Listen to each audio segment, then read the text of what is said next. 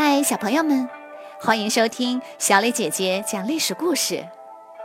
我们的故事全部来自专业正史，绝不细说。每周一、三、五，来跟我一起听一段故事，了解一段中国历史吧。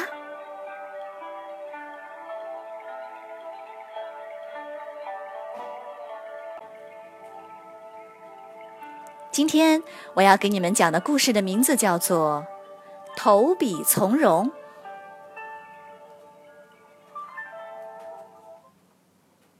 王莽末年，新朝与匈奴、西域各国都断绝了来往，连派到西域的都护也被杀了。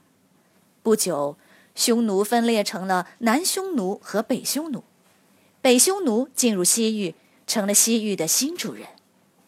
而东汉才刚刚统一，无力顾及。到汉明帝时，东汉经过几十年的休养生息，终于攒足了力量，打算反击匈奴。有个名叫班超的人，听到消息后非常兴奋。班超原本是给官府抄写文书的小职员，可是每天坐着一动不动的抄抄抄，真是太烦闷了。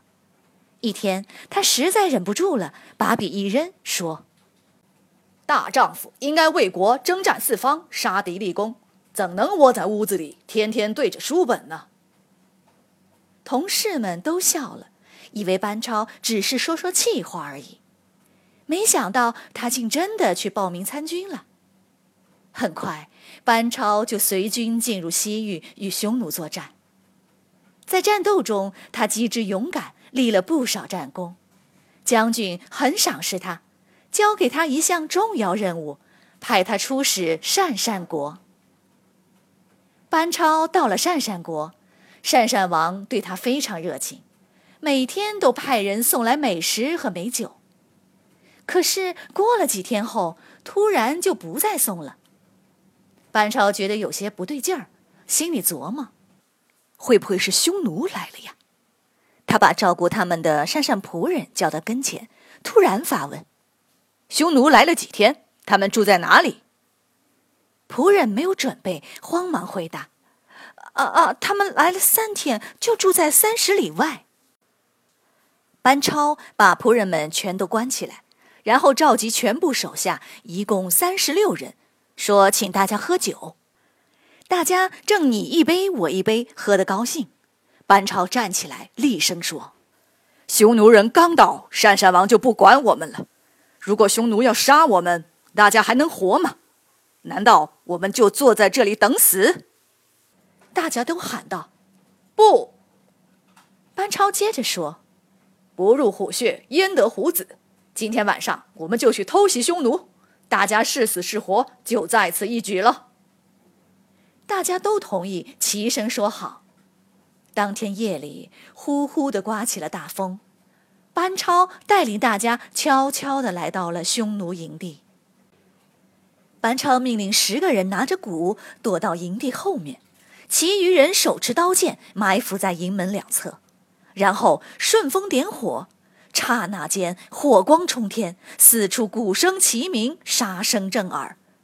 匈奴人从睡梦中惊醒，慌忙地往营门外逃窜。可刚跑出来，还来不及反应，就被乱刀砍死；没跑出来的也被全部烧死。一百多人的匈奴使团就这样全军覆灭了。鄯善王知道后惊恐万分，心想：糟糕，这下可彻底得罪匈奴了。他只好表示归顺，并把王子送去洛阳当人质。班超用几十个人就降服了一个国家，太神奇了！事迹很快就传遍了天下。汉明帝很高兴，打算给他增加人手，再派他出使于田。班超说：“于田称雄西域南路，是个大国，即使增加人手，再多派几百个人，也不会显得我们更强大。”而且于田在鄯善以西一千多里，路途非常远，人多反而是累赘。我还是带原来的三十六个人就够了。于是班超还是带着原来的三十六个人到了于田。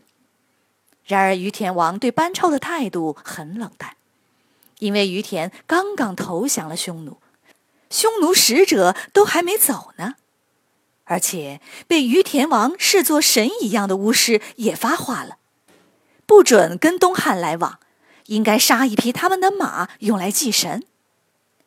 于田王就派宰相去向班超要马。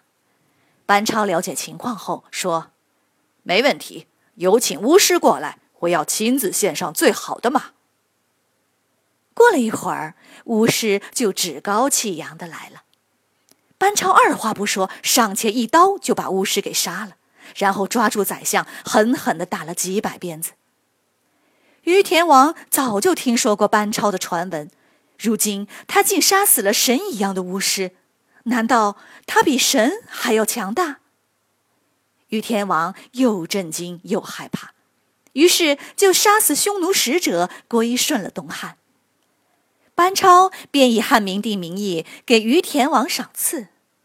随后，班超又控制了疏勒国，西域南路的十几个国家见东汉如此强大，纷纷表示归顺。东汉重新设立了西域都护，在班超和三十六名勇士的努力下，西域和中国中断联络六十五年后，竟奇迹般的恢复了来往。